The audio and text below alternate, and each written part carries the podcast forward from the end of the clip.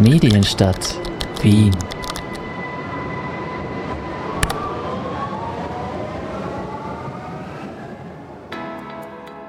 Ist Wien die Medienstadt der Zukunft? Zumindest verfolgen internationale Branchenbeobachterinnen und Beobachter genau, was bei uns gerade passiert. Denn im Jahr 2019 startete die Wirtschaftsagentur Wien die sogenannte Medieninitiative, ein Förderprogramm für Medienprojekte.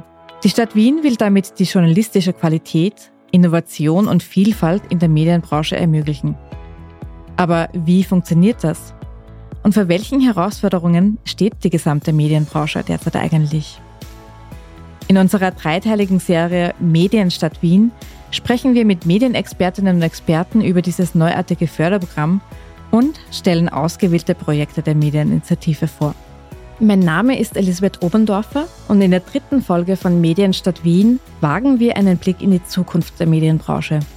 Wie werden wir Inhalte konsumieren und welche Trends und Technologien werden die Medienschaffenden dabei einsetzen?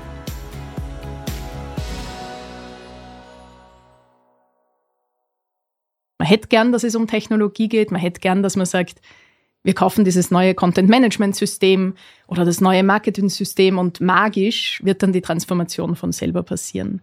Und das Schwierige ist, dass es eben nicht so passiert. Das Schwierige ist, dass es um Menschen geht und Transformation mit Menschen ist langsam. Es ist eigentlich eine Überredung in kleinen Schritten und es dauert und es ist mühselig. Das ist die Wiener Medienexpertin Anita Zeliner. Sie macht sich viele Gedanken darüber, wie Medien in Zukunft funktionieren werden. Diese Dinge spielen auch bei der Medieninitiative der Stadt Wien eine große Rolle. Gehen wir einen Schritt zurück. Im ersten Teil unserer Serie haben wir mit den Initiatorinnen und Initiatoren der Medieninitiative über die Ziele und Hintergründe gesprochen. Das Ziel dieses Förderprogramms ist es, innovative journalistische Projekte in unterschiedlichen Phasen zu unterstützen und dadurch auch mehr Vielfalt für das Publikum zu schaffen. Evelyn Hemmer, Projektleiterin der Medieninitiative bei der Wirtschaftsagentur, blickt auf die ersten drei Jahre des Programms zurück und beantwortet uns, wie sich der Medienmarkt verändern könnte. Sie haben jetzt auch schon öfter angesprochen, die Projekte sind immer zukunftsorientiert. Man fördert hier etwas Innovatives. Welche Innovationen haben Sie denn so in den vergangenen drei Jahren beobachtet? Also welche Trends sehen Sie da? Welche Technologien werden da entwickelt? Also Technologien werden mit der Förderung nicht entwickelt, sondern es werden eher Technologien angewendet. Es ist wirklich sehr unterschiedlich, da wir unter den Geförderten alle Formate auch vertreten haben. Am spannendsten sind sicherlich die, die formatunabhängig denken und die sich nicht auf ein Format spezialisieren, sondern das Format einfach beim Content schon mitdenken und hier sehr crossmedial agieren und einfach ausgezeichnete Ideen haben, wie sie ihre Zielgruppe erreichen. Was einen Effekt haben wird auf dem Medienmarkt, ist, dass diese Medieninitiative jedenfalls noch drei Jahre bestehen wird und hoffentlich auch darüber hinaus, das hoffe ich jetzt auch einfach ganz persönlich, weil ich es eine sehr gute Initiative finde, dass diese Medienbranche ein Finanzierungsinstrument hat, auf das sie sich dann verlassen kann. Also das heißt, wenn ich mir sicher bin, dass ich ein gutes, qualitatives, hochwertiges Projekt mache, dann kann ich auch damit rechnen, dass es hier ein Förderinstrument gibt, das meinem Unternehmen langfristig auch zur Verfügung steht. Also das sieht man in anderen Branchen sehr gut, die schon länger eben zielgerichtete Fördermöglichkeiten haben, dass die wissen, wenn ich ein gutes Projekt einreiche, dann kann ich das auch immer mitdenken, ob das nicht auch ein gutes Projekt für die Wiener Medieninitiative wäre und das Volumen meines Projektes noch einmal wirklich gut durchzudenken, weil mit mehr Geld kann man oft auch eben mehr erreichen, schneller bei der Zielgruppe sein, schneller monetarisieren oder höher monetarisieren. Und das ist, glaube ich, schon ein man hat einfach eine andere Zukunftsvision, wenn man sieht, es gibt hier noch eine Finanzierungsmöglichkeit neben den bekannten Finanzierungsmöglichkeiten. Evelyn Hemmer hat es bereits vorweggenommen. Die Medieninitiative wurde für drei weitere Jahre verlängert. Warum die Stadt Wien das Projekt fortsetzt, erklärt Medienstadtrat Peter Hanke. Wenn ein Programm funktioniert, dann sind die Fördertöpfe leer. Und in dem Fall dürfen wir das sagen und das ist gut so. Wir haben eben eine Vielzahl an Projekten in den unterschiedlichsten Bereichen umsetzen können und haben gesehen, dass der Markt aber noch ein größerer geworden ist und dass viele junge Leute auch hierher kommen, um zu sagen, wir können in dieser Stadt journalistische Qualität auch wirklich anbieten. Und ich sehe das deshalb auch als Aufgabe von der Wiener Stadtregierung entsprechend zu verlängern, um klarzumachen, wir haben hier einen Auftrag auch als Kommune, unseren Beitrag zu leisten. Und es gibt ja auch Themen, Settings, äh, wenn wir das Community-Thema ansprechen, wo wir wissen, dass Wien eine bunte Stadt ist, eine offene Stadt ist, eine soziale Stadt ist, dann sollen ja all diese Aspekte auch im journalistischen Aufbereiten von Informationen Berücksichtigung finden. Und deshalb wollen wir uns gerade in diesem Bereich auch noch einmal spezialisieren, um zu beweisen, dass wir verstehen, wie Stadtentwicklung aussieht und wie eine moderne Gesellschaft aussieht.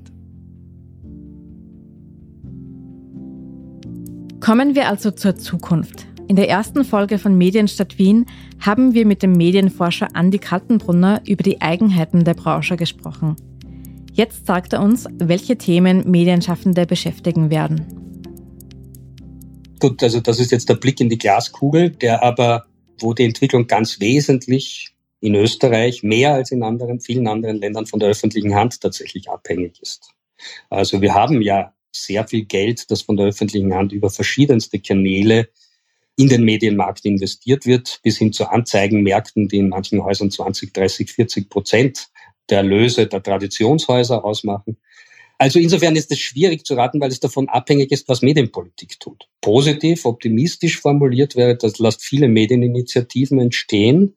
Dann haben wir die Chance, mit einem sehr kreativen Markt von wirklich klugen äh, ich sage das sehr bewusst, klugen Journalistinnen und Journalisten, Medienmanagerinnen der nächsten Generation, die das sehr viel besser können als meine Generation das äh, vor 2000 konnte. Wenn man denen eine Chance gibt, einen vielfältigen Markt zu entwickeln, dann kann es vorangehen.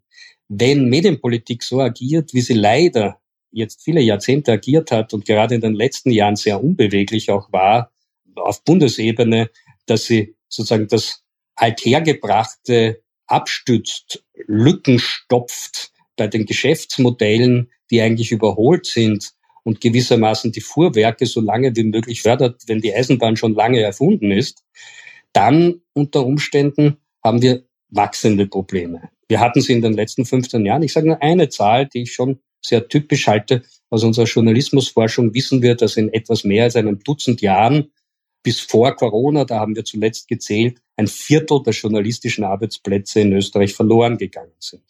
Das ist nicht nichts, das ist eine ganze Menge, wenn man gleichzeitig weiß, dass viel mehr Kanäle bedient werden müssen und viel mehr Herausforderungen da sind. Und das ist für Demokratie nicht gut. Nicht alle Journalistinnen und Journalisten sind gut, nicht alle Medien sind gut bei dem, was sie tun. Aber je weniger sie werden und je weniger Chance sie haben, ihre Arbeit zu tun, desto geringer ist die Qualität von Öffentlichkeit und das tut dem Land nicht gut. Also wir hoffen, dass es in die Gegenrichtung geht. Die Medieninitiative ist dann nur hoffentlich dann irgendwann nur ein Beispiel oder ein Anstoßgeber gewesen, der sich selbst erfolgreich weiterentwickelt, aber noch verzehnfacht oder verzwanzigfacht wird. Dann hat Österreich immer noch die Chance, ein sehr relevanter, guter, vielfältiger Medienmarkt zu sein. Im Moment sind wir es nicht. Dann wagen wir einen Blick über die Grenzen Österreichs, und zwar mit der Innovations- und Medienexpertin Anita Zillner. Sie startete ihre Karriere in Wien und später zog es sie zu Medienkonzernen ins Ausland. Derzeit ist sie für das Journalismusinstitut der City University of New York tätig.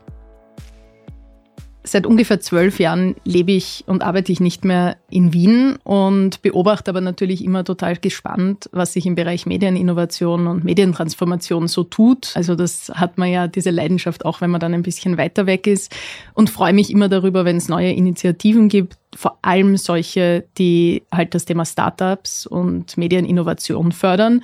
Und dementsprechend finde ich super, dass es so etwas wie die Medieninitiative gibt. Und wie bewerten Sie die Projekte so im internationalen Vergleich? Ist das, was bei der Medieninitiative eingereicht wird, tatsächlich innovativ? Also gibt es da Neues oder sagen Sie, eigentlich passiert da nicht viel Neues? Na, ich fand da schon viele total spannende Projekte dabei und man merkt dann auch, wenn man die Einreichenden näher kennenlernt, dass da wirklich viel Leidenschaft und viel Innovationsgeist dahinter ist. Das, was ich mir schon wünschen würde für die Zukunft, ist, dass noch mehr Leute einreichen. Also ich hätte da eigentlich gern die Qual der Wahl als Jury gehabt, aus tausenden Projekten auszuwählen und nicht nur aus eh vielen, aber halt nicht tausenden. Das heißt, da geht es auch ein bisschen so um den generellen, auf Englisch würde man sagen, Entrepreneurial Spirit, der vielleicht noch nicht so weit in der Medienbranche verbreitet ist, aber ich glaube, das wird ja auch Stück für Stück mehr. Und dann muss man natürlich sagen, dass doch einige, das ist jetzt nichts prinzipiell Schlechtes, aber es sind doch einige der Projekte und sehr viele der Projekte, die eingereicht werden, bewegen sich halt in der klassischen, sage ich mal, Trilogie Online-Seite, Podcast, Newsletter. Das ist jetzt auch nicht wahnsinnig überraschend, weil das ist halt einfach Medieninnovation und da tut sich viel. Aber ich fände es schon spannend zu beobachten, ob dann irgendwelche disruptiveren oder neuen Ansätze vielleicht auch noch aufkommen in den nächsten Runden. Was wäre denn ein Aufbrechen dieser Trilogie? Naja, ich äh, glaube, dass zum Beispiel das Thema Live, und da gibt es ja einige Projekte, die mit dem Thema Events oder mit dem Thema Live-Veranstaltungen arbeiten, dass das halt ein irre spannendes Thema ist. Ich glaube, dass auch neue Finanzierungsmodelle sehr spannend sind. Gibt es ja jetzt auch einige, die mit Crowdfundings oder Kickstarter oder ähnlichem arbeiten, aber dann auch prinzipiell wirklich neue Finanzierungsmodelle über Blockchain oder halt Modelle, die Web, Web3 für Authentifizierung oder Monetarisierung nutzen. Klar, das heißt dann alles nicht, dass man innerhalb von drei Monaten mit einer Förderung dann ein Finanzierungsmodell für Journalismus entwickelt. Aber ich fände es spannend zu sehen, ob da vielleicht auch noch irgendwelche Projekte aufpoppen.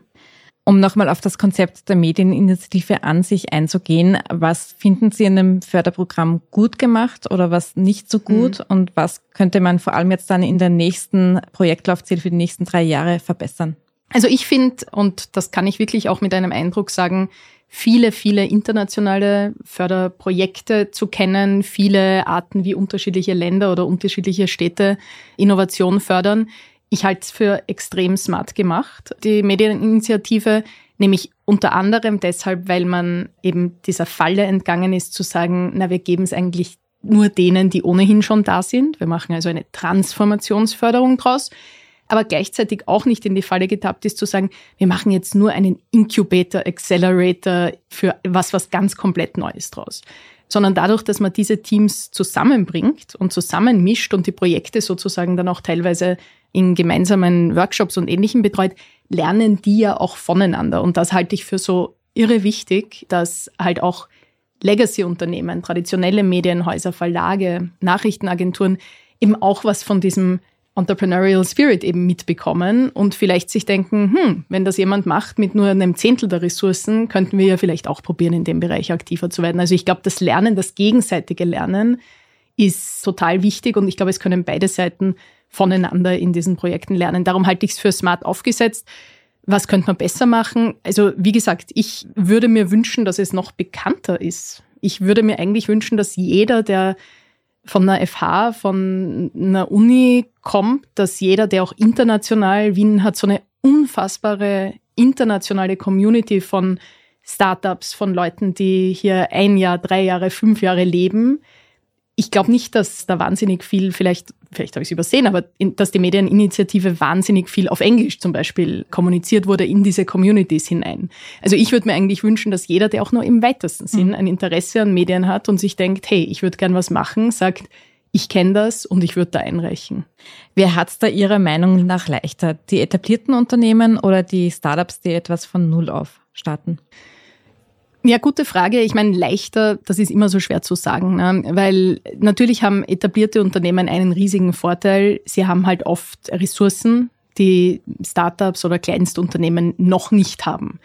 Das heißt, sie haben oft gerade in diesem Bereich, wenn es um Technologie geht, wenn es um HR geht, wenn es um Projektmanagement geht, wenn es um Content-Zweitverwertung geht, da ist oft schon etwas da. Das heißt, die Marginalkosten, da halt dann noch ein Projekt draufzusetzen und zu sagen, ihr könnt alles benutzen, was schon da ist und baut halt euer Ding aus dem bestehenden Apparat raus. Das sind natürlich die Marginalkosten, ein Unternehmen zu starten, sehr, sehr, sehr, sehr viel geringer, was den Start einfacher macht. Paradoxerweise macht es den Start aber natürlich auch viel schwerer, weil genau durch dieses Eingebettetsein und durch dieses aus dem bestehenden Apparat heraus etwas starten, ist natürlich dann auch sozusagen das Erdrückende der Tradition sehr, sehr viel stärker. Das heißt, die Schwelle, etwas wirklich, wirklich Transformatives zu machen, etwas, was vielleicht auch dem traditionellen Geschäftsmodell widerspricht oder vielleicht sogar das annagt, mehr oder weniger, das bestehende Geschäftsmodell, um eben was zu erfinden, was dann als nächstes das neue große Ding wird, ist halt aus einem bestehenden Traditionsunternehmen wahnsinnig schwer, weil da natürlich Widerstand da ist. Das kommt halt mit all diesen Schwierigkeiten von Change Management und Innovationsmanagement. Startups auf der anderen Seite haben dieses Problem nicht. Also da ist dann sozusagen die, zumindest in der Theorie, die große Freiheit da zu sagen, ich kann alles machen, wie ich es will, alles neu aufbauen. Aber natürlich ist es sehr, sehr ressourcenintensiv und sehr schwierig am Anfang gerade zu priorisieren, welches Geld muss ich denn ausgeben, damit ich überhaupt meine ersten 100 oder 1000 Kunden erreiche? Was ist denn sozusagen ein Investment, das ich machen muss?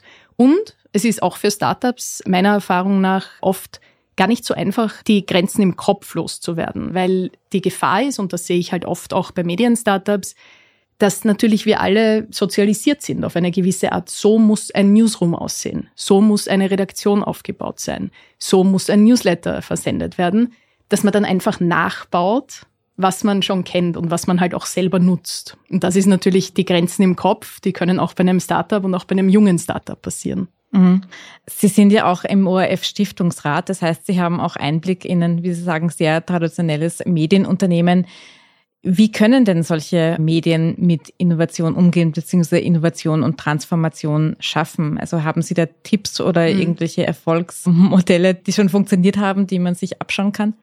Ich meine, der ORF hat natürlich eine, eine große Komplexität, weil zu den normalen Herausforderungen, sage ich mal, die jedes sich transformierende Medienhaus hat, kommen natürlich noch spezielle Herausforderungen durch den öffentlich-rechtlichen Status und den gesetzlichen Versorgungsauftrag und die spezielle Art der Finanzierung hinzu. Was allen Medienunternehmen gleich ist, die sich gerade transformieren und ob man da jetzt die Washington Post und die New York Times ansieht oder den Spiegel und die Zeit oder den Standard und die Presse oder öffentlich-rechtliche Medienunternehmen oder CNN. Was allen gleich ist, ist, dass Transformation zwar Elemente von Technologie hat, Elemente von Organisationsstrukturveränderung, große Elemente von Geschäftsmodell, Markt- und Zielgruppenveränderung, aber ultimativ geht es eigentlich darum, Verhaltensweisen und Einstellungen von Mitarbeitern und von Vorgesetzten zu verändern. Das heißt, das Komplexe finde ich, an Transformation. Und ich habe ja einige Rollen gehabt in Verlagen und Medienunternehmen, eben diese Transformation auch zu leiten. Das Schwierige ist, dass es eigentlich nicht um Technologie geht. Man hätte gern, dass es um Technologie geht. Man hätte gern, dass man sagt, wir kaufen dieses neue Content-Management-System oder das neue Marketing-System und magisch wird dann die Transformation von selber passieren. Und das Schwierige ist, dass es eben nicht so passiert. Das Schwierige ist, dass es um Menschen geht und Transformation mit Menschen ist langsam. Es ist eigentlich eine Überredung in kleinen Schritten und es dauert und es ist mühselig, weil man kleine, kleine Schritte, ganz viele kleine Schritte aneinander rein muss. Und da ist die Gefahr, dass einem als Organisation, als Führungskraft, als Mitarbeiter die Puste dabei ausgeht und da ist die Gefahr dabei, dass man zu früh aufhört, dass man sich zu früh freut und sagt, ah, jetzt haben wir den ersten kleinen Schritt gemacht zu Innovation und Transformation. Das war's jetzt. Schön. Wir können das in unserer Jahresversammlung verkünden und sich dann nicht mehr drum kümmert und dann passiert halt was ganz schnell passiert. Dann ist sozusagen sofort wieder die alte Welt da, weil die dominierenden und die tradierten Verhaltensweisen natürlich dann wieder überhand nehmen. Und auf der anderen Seite haben Sie Tipps für Startups, die eben diese Herausforderungen haben, die Sie vorhin auch aufgezählt mhm. haben? Mein größter Tipp, und ich verbringe viel meiner Zeit mit Medien-Startups und ich versuche, wenn mich wer anschreibt oder anruft oder anmailt und sagt, hey, wir machen da was, hätten Sie Zeit, nur ein paar Minuten für Feedback. Ich versuche echt das zu machen, weil ich einfach das so fördernswert und unterstützenswert finde. Das heißt, ich sehe wirklich wahrscheinlich 100 oder 120 oder was auch immer Projekte im Jahr mein größter Appell echt jedes Mal ist, bitte, bitte nicht Journalisten mit Journalisten gründen und sagen, Geschäftsmodell machen wir später. Es ist echt, es klingt so wahnsinnig banal, aber ich habe noch kein einziges Medien-Startup gesehen, das so langfristig erfolgreich war. Und ich sehe immer noch, jedes zweite Medien-Startup, das ich sehe, ist wohlmeinende, gute Idee Journalistinnen und Journalisten, die sagen, erstens, ich will da was machen, das würde ich gern selber konsumieren, darum muss es dort einen Markt geben. Nein, muss es nicht. Es kann einfach sein, dass man es selber gern lesen will, aber sonst will es keiner lesen. Dann kann man das trotzdem schreiben. Dann wird es nur ganz schlecht funktionieren als Geschäftsmodell. Zweitens zu sagen, hey, wir machen das jetzt, wir haben jetzt aber gerade kein Geld für Marketing und Sales und Geschäftsmodell uns zu überlegen und irgendwem, der sich ums Business kümmert, das machen wir dann später, wenn wir groß sind. Kardinalfehler, weil man wird nie groß, wenn man sich das nicht von Anfang an überlegt. Und drittens, mein dritter Kardinalfehler, den ich auch liebe, in dem Sinn, dass ich dann immer sofort versuche zu sagen, bitte, warum geht es nicht so oder so oder so an, ist zu sagen, unsere Zielgruppe ist jeder. Jede Frau in Österreich jeder Mann im deutschsprachigen Ländern. Das ist keine Zielgruppe. Das ist eine übergeordnete Demografie. Aber das sehe ich einfach immer noch sehr häufig, dass sich nicht die Zeit genommen wird und die Mühe gemacht wird und einfach auch die Gespräche mit Kundinnen, Kunden, potenziellen Nutzerinnen, Leserinnen, Zuhörerinnen, diese Gespräche und dieser Dialog nicht gesucht werden, um rauszufinden, was wollen die denn eigentlich von uns und was können wir als Medienschaffende ihnen bieten, um ihr Leben zu verändern, zu verbessern, ihnen Information, Entertainment, was auch immer man eben plant, zuzuspielen. Mhm. Was kommt denn in der Medienbranche jetzt an Trends und Entwicklungen auf uns zu in den nächsten Jahren, die Sie jetzt schon vielleicht international sehen, wo Sie sagen, das sollte uns jetzt eigentlich beschäftigen oder das wären Themen, die man auch bei der Medieninitiative im Radar haben sollte? Also ich glaube, das, was man jetzt stark sieht, international, ist, dass, ich fange mal mit Geschäftsmodellen an, dass der Trend davon weggeht zu glauben, wenn man ein einziges Geschäftsmodell richtig gut macht, reicht das aus. Ich glaube, jetzt seit zwei oder drei Jahren ist allen klar geworden, dass man ein gewisses, und natürlich haben die diversen Krisen der letzten zwei, drei Jahre uns das klar gemacht, dass ein sicheres Geschäftsmodell nur ein einigermaßen diversifiziertes Geschäftsmodell ist. Ein bisschen eigentlich so, wie wenn man an die Börse denkt, wenn man kein auch nur einigermaßen diversifiziertes Portfolio hat, wird es halt wahnsinnig schwer, sobald irgendwas am Markt zu wackeln beginnt. Jetzt wackelt viel am Markt, an verschiedenen Ecken und Enden. Das heißt, die Unternehmen, die smart sind, überlegen sich, okay, ja, wir haben ein digitales Abo-Modell, aber wir haben vielleicht auch ein Event-Business, wir haben vielleicht auch einen Newsletter, der über Patreon funktioniert oder über Substack finanziert wird. Also sozusagen eine Kombination daraus. Das ist nicht nur für größere Medienunternehmen oder Medien-Startups relevant, sondern in Wirklichkeit auch so für Einzel-Creators, die sagen, ich möchte jetzt nicht irgendwann mein Medienunternehmen, mein Startup verkaufen im Silicon Valley.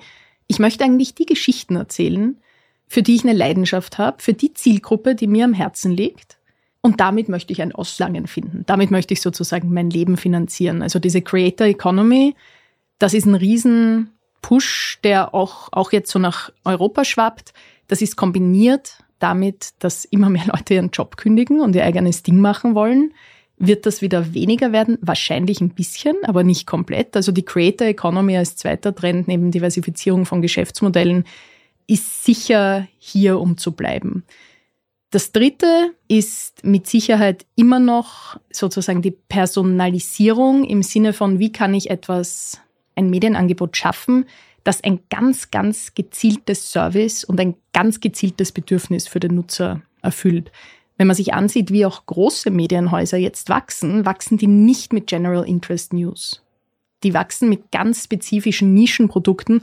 Manchmal ist eine Nische halt riesig, wenn man die Athletic anschaut, wo es halt um Sport geht. Oder wenn man den 19th anschaut, wo es halt um Frauen und Politik und Policy geht.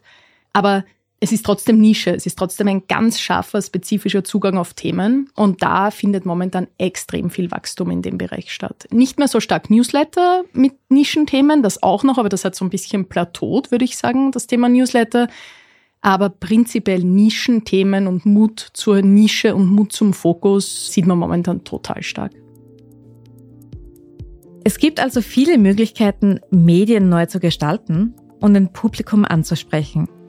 Für alle, die sich nach unserer dreiteiligen Serie dafür interessieren, ein Projekt für die Medieninitiative einzureichen, hat Evelyn Hemmer von der Wirtschaftsagentur ein paar Tipps. Auf jeden Fall zur Beratung kommen.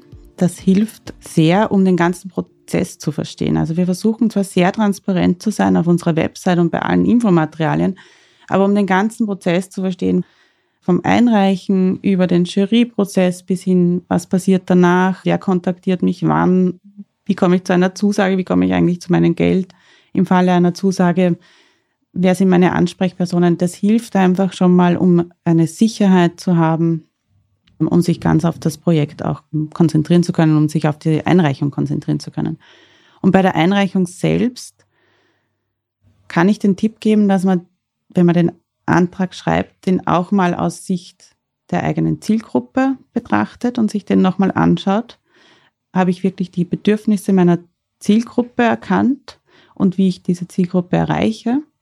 Und dass man sich den Antrag auch mal aus Sicht oder mit den Augen der Jury anschaut. Also wer ist denn dann die Person, die meinen Antrag liest?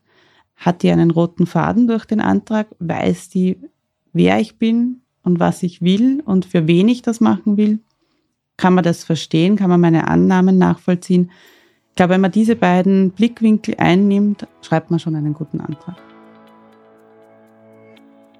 Es braucht mehr Fokus auf das Publikum, neue Formate für qualitativen Journalismus und es braucht Mut zur Innovation. Da sind sich alle unsere Gesprächspartner der Serie Medienstadt Wien einig. Und wie wir auch gehört haben, ist die Stadt Wien mit diesem Förderprogramm ein internationales Vorbild. Mit einem breiten Angebot an journalistischen Formaten hat die Öffentlichkeit die Chance, sich umfassend zu informieren und an Diskursen teilzunehmen. Und so können wir auch resümieren, dass Wien tatsächlich eine Medienstadt der Zukunft ist. Mit Aufholbedarf, aber auch mit viel Potenzial. Das war der dritte und letzte Teil der Serie Medienstadt Wien. Dieser Podcast wurde produziert und gestaltet von Aaron Olsacher, Stefan Lasnik und mir, Elisabeth Oberndorfer.